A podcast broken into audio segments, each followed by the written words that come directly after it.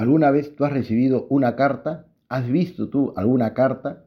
Alguno de ustedes podría tener como respuesta el no. Nunca han visto una carta y nunca han escrito ni han recibido una carta. Este rato de oración es sobre una carta que todos de alguna manera recibimos, pero que a veces no sabemos descifrar. Yo recuerdo antiguamente, pues sí, habían cartas porque no había correo electrónico, no había pues redes sociales, no había WhatsApp y la manera de comunicarse eran llamadas telefónicas o las cartas. Y era una sorpresa, una sorpresa agradable siempre recibir eh, en tu casa, debajo de la puerta, una carta, salvo pues que sea para cobrarte algo, ¿no? Pero bueno, fuera de esa, fuera de esa excepción, recibir la carta de un familiar, de un amigo, de una amiga, era motivo de sorpresa, de alegría, de expectativa. Abrir la carta, a ver qué te decía, qué noticias había. La gente escribía pues con su mano, de puño y letra. Y la carta pues siempre traía esa expectativa, como digo, a ver qué me dice. A veces esas cartas traían noticias buenas, muchas veces, otras no tanto. A veces eran noticias desagradables, pero que bueno, que una manera de comunicártela era por medio de la carta. Bueno, me refiero a que Dios también nos escribe una carta. Más bien yo hago una pregunta, una pregunta retórica. ¿Cuál es la carta más famosa que ha escrito Dios? Pienso, quizá en esto podemos coincidir o no, es esa carta en forma de ángel, digamos, el ángel Gabriel, que visita a esa mujer María de Nazaret y le trae el mensaje de Dios, que va a ser, va a ser la madre de Jesús.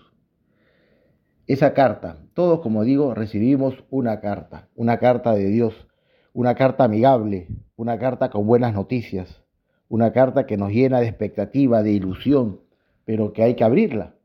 Hay que abrirla. A veces, a veces, cuando uno está como esperando una noticia no muy positiva, a veces llega llegaba la carta y no querías abrirla. No, ¿qué me dirá? Uy, de repente trae malas noticias sobre la salud de alguien. Mejor no la abro, la abro después.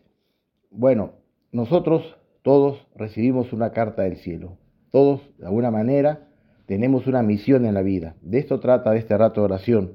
Esa vocación que todos tenemos. Y esa vocación es de Dios, no es nuestra no es que tú te autoescribes una carta, sino que es Dios el que escribe la carta y te la envía. Y te la envía por medio de distintos medios. Eh, puede ser un sacerdote, una conversación, puede ser una película, un libro que te inspira, los mismos evangelios, etc. Pero que recibimos la carta, la recibimos. Yo recuerdo un amigo que estaba con inquietudes de entrega a Dios y como podríamos seguir siguiendo el ejemplo, ¿no? Como que había leído la carta, pero la había dejado, ¿no? No había terminado de leerla porque veía de qué trataba, ¿no? Le costaba un poquito dar ese paso. Y se fue a un campamento y en ese campamento, en la noche, cerca de las 12, se le cruza un borrachito que también estaba en ese campamento, se le, había pasado los tragos y taradeando una canción. Y en eso cuando pasa al costado de mi amigo, mi amigo escucha. Te pasa la vida pensando, pensando. Una canción antigua. Y para mi amigo fue como terminar de leer la carta. Acá hay un mensaje de Dios. Me estoy pasando la vida pensando, pensando y no decidiendo.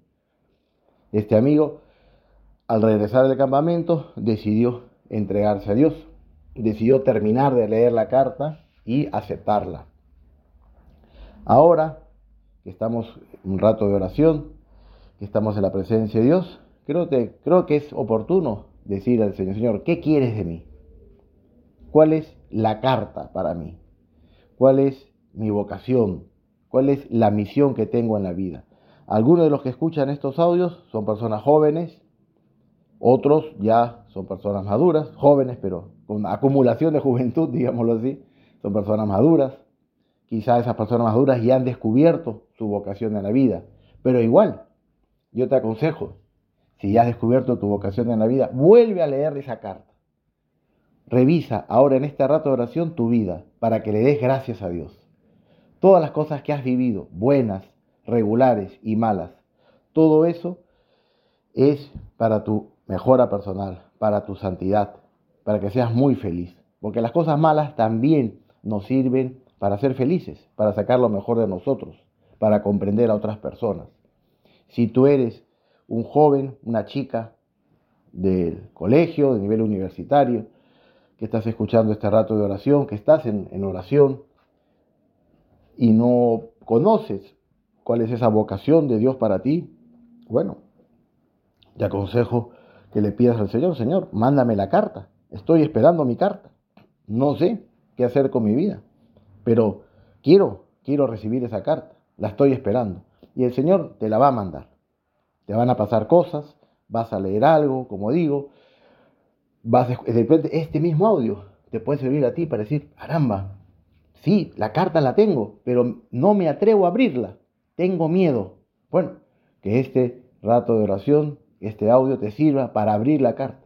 Veas ese remitente, la Santísima Trinidad, su dirección, el cielo.